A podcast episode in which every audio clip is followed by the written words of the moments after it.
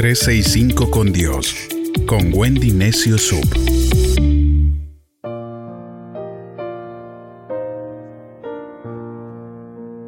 ...14 de marzo... ...desaprende tus temores... La publicidad y el marketing lo usan tremendamente porque vende. El temor es la fe que algo malo nos va a pasar. El temor es una expectación del mal. Así que cuando tememos estamos siendo negativos. El temor es ese apellido del diablo. El temor es una de las cosas más nocivas que produce nuestra vida. ¿Por qué? El temor produce angustia, ansiedad, opresión, insomnio, estrés, locura, crisis nerviosas, histerismo, esclavitud, derrota. Por temor hay enfermedades, las enfermedades psicosomáticas. Suceden suicidios. Temor al futuro es más fuerte que su amor por la vida. Muerte, asesinato. Hay personas que pueden asesinar por temor a ser descubiertos. Nos lleva a huir a no poder ser la persona que Dios planeó que fuéramos. El temor suele ser el mayor impedimento espiritual para que la gente pueda creer. No en vano, la Biblia nos dice en primera de Juan 4:8, el temor lleva en sí castigo. Sí, y es que el cobarde muere mil veces. Por ejemplo, si te tienes que hacer una endodoncia y le tienes temor al dentista, una semana antes de tu cita, ya estás que no puedes pensar en otra cosa y cada vez que piensas te aterras y sufriste siete días en lugar de un momento o una hora en todo caso. Lo cierto es que nunca podremos enfrentar grandes batallas con temor en nuestras vidas. El temor es un freno que te limita, una parálisis que te impide avanzar. El temor es una enfermedad que nace en nuestro corazón y al igual que toda enfermedad nos limita, nos debilita y puede llegar a destruir nuestra vida y nuestro futuro. El libro de Proverbios en el capítulo 29, verso 25 nos dice, Si tienes miedo de la gente, tú mismo te tiendes una trampa, pero si confías en Dios, estarás fuera de peligro. Dice que el temor te pone un lazo de manera que te domina y no te deja avanzar. Detrás de todo temor está la risa del diablo que busca hacernos dudar de la palabra de Dios, de su cuidado y de su amor por nosotros. Y es que el diablo nos hace creer que somos nosotros quienes estamos encargados de protegernos. El temor se saltea a Dios por completo, no lo toma en cuenta. Temor es fe en lo que dice el diablo. Por ejemplo, la palabra de Dios nos dice que por su llaga hemos sido sanados. Sin embargo, los médicos pueden decirnos algo diferente. ¿A quién le vamos a creer? Mientras más crezcamos, mayor se debe volver Dios para nosotros. Mientras más grande sea Dios en tu vida, más pequeños serán esos problemas y esos temores. ¿De qué tamaño es tu Dios? ¿Es lo suficientemente grande como para hacer lo que sea en tu mente? ¿O hay límites que has puesto a Dios? ¿Qué podrías hacer tú hoy para comenzar a vivir con un concepto más grandioso y mejor de Dios? El temor es una consecuencia de pecado. Hasta el mundo dice, quien no la debe, no la teme. Cuando Adán y Eva pecaron, sintieron por primera vez miedo y se escondieron. En el fondo de nuestro corazón, toda persona sabe cuando está obrando mal, cuando está pecando, y cuando peca, el temor la ataca. El temor lleva muerte en sí mismo. El temor, llevado al máximo, hace que la gente se suicide antes de enfrentar lo que teme. Jesús dijo en el Sermón del Monte, Ustedes han oído que se dijo, pero yo les digo, ¿qué hacía Jesús?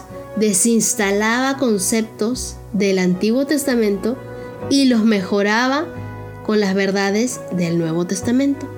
Lo mismo sucedió con el paralítico del estanque de Bethesda en Juan capítulo 5. Cuando le dices a Jesús, no tengo nadie quien me mete en el estanque mientras se agite el agua. Y cuando traté de hacerlo, otro se mete antes que yo. Él estaba basando esta suposición en una superstición. Era prisionero de lo que creía. Pero Jesús lo que hizo fue desinstalarle esa creencia y decirle, levántate, toma tu camilla y anda. El no desaprender de nuestros temores irracionales y los conceptos erróneos es lo que impide que lleguemos a ser lo que Dios quiere que seamos. Es más fácil sacar de la mente los viejos pensamientos que poner nuevos pensamientos en ella. Desaprender es algo que exige más que una simple reprogramación de nuestro cerebro. Necesitamos usar nuestros nuevos conocimientos para enfrentarnos a esos temores y vencerlos. La forma que pienses sobre Dios determinará en quién te vas a convertir. Tienes que ser intrépido, valiente, fuerte y tener las agallas suficientes para cumplir con tu misión en esta tierra. Recuerda que el enemigo anda como león rugiente buscando a quien devorar. Hoy estamos viviendo una situación muy compleja y muchos temen al futuro. ¿Qué pasará? ¿Moriré? ¿Conseguiré empleo? ¿Temen envejecer? No, algunos eh, la enfermedad hace que se sientan solos, rechazados, fracasados. La ansiedad y la preocupación son otros dos sinónimos del temor. Y el enemigo manda a esos dos tormentos para aplastar nuestra fe de modo que no podamos vivir en victoria. Algunas personas son adictas a preocuparse y cuando parecen tener una tregua, entonces se piensan a preocuparse por otros. Viven preocupadas. Si paras preocupado y no podrás vivir en esa paz que Dios ganó para ti en la cruz del Calvario. Preocupación es tener la mente en algo que produce turbación, ansiedad, amedrentamiento, pánico, desasosiego. Es atormentarse uno mismo con pensamientos perturbadores. El diablo usa la preocupación para maltratarnos. ¿Y qué nos dice Dios? Que nosotros podemos estar seguros de que Él nos está cuidando. Mateo 6, 34 dice, así que no se preocupen por lo que pasará mañana. Ya tendrán tiempo para eso. Recuerden que ya tenemos bastante con los problemas de cada día. Jesús nunca huyó de nada ni de nadie. No tuvo temor al entrar al templo cuando supo que los fariseos estaban conspirando para quitarle la vida. No le tuvo miedo al lunático que llevaba consigo una legión de demonios.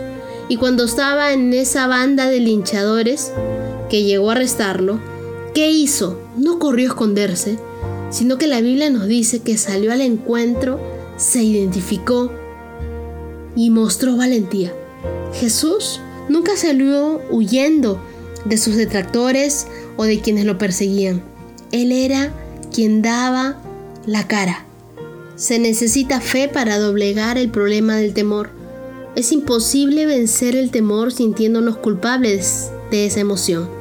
En ninguna parte de la Biblia encontramos que Dios condene a una persona por tener temor.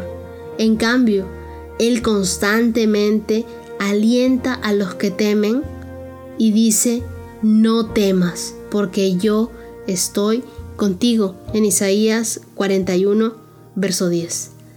La Biblia dice 365 veces, no temas. Cuando tenemos temor, nos sentimos solos con nuestros problemas y estamos abrumados por ellos.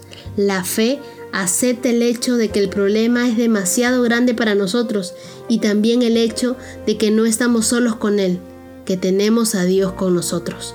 La valentía entonces consiste en hacer lo correcto sin que nos interesen las circunstancias o las consecuencias.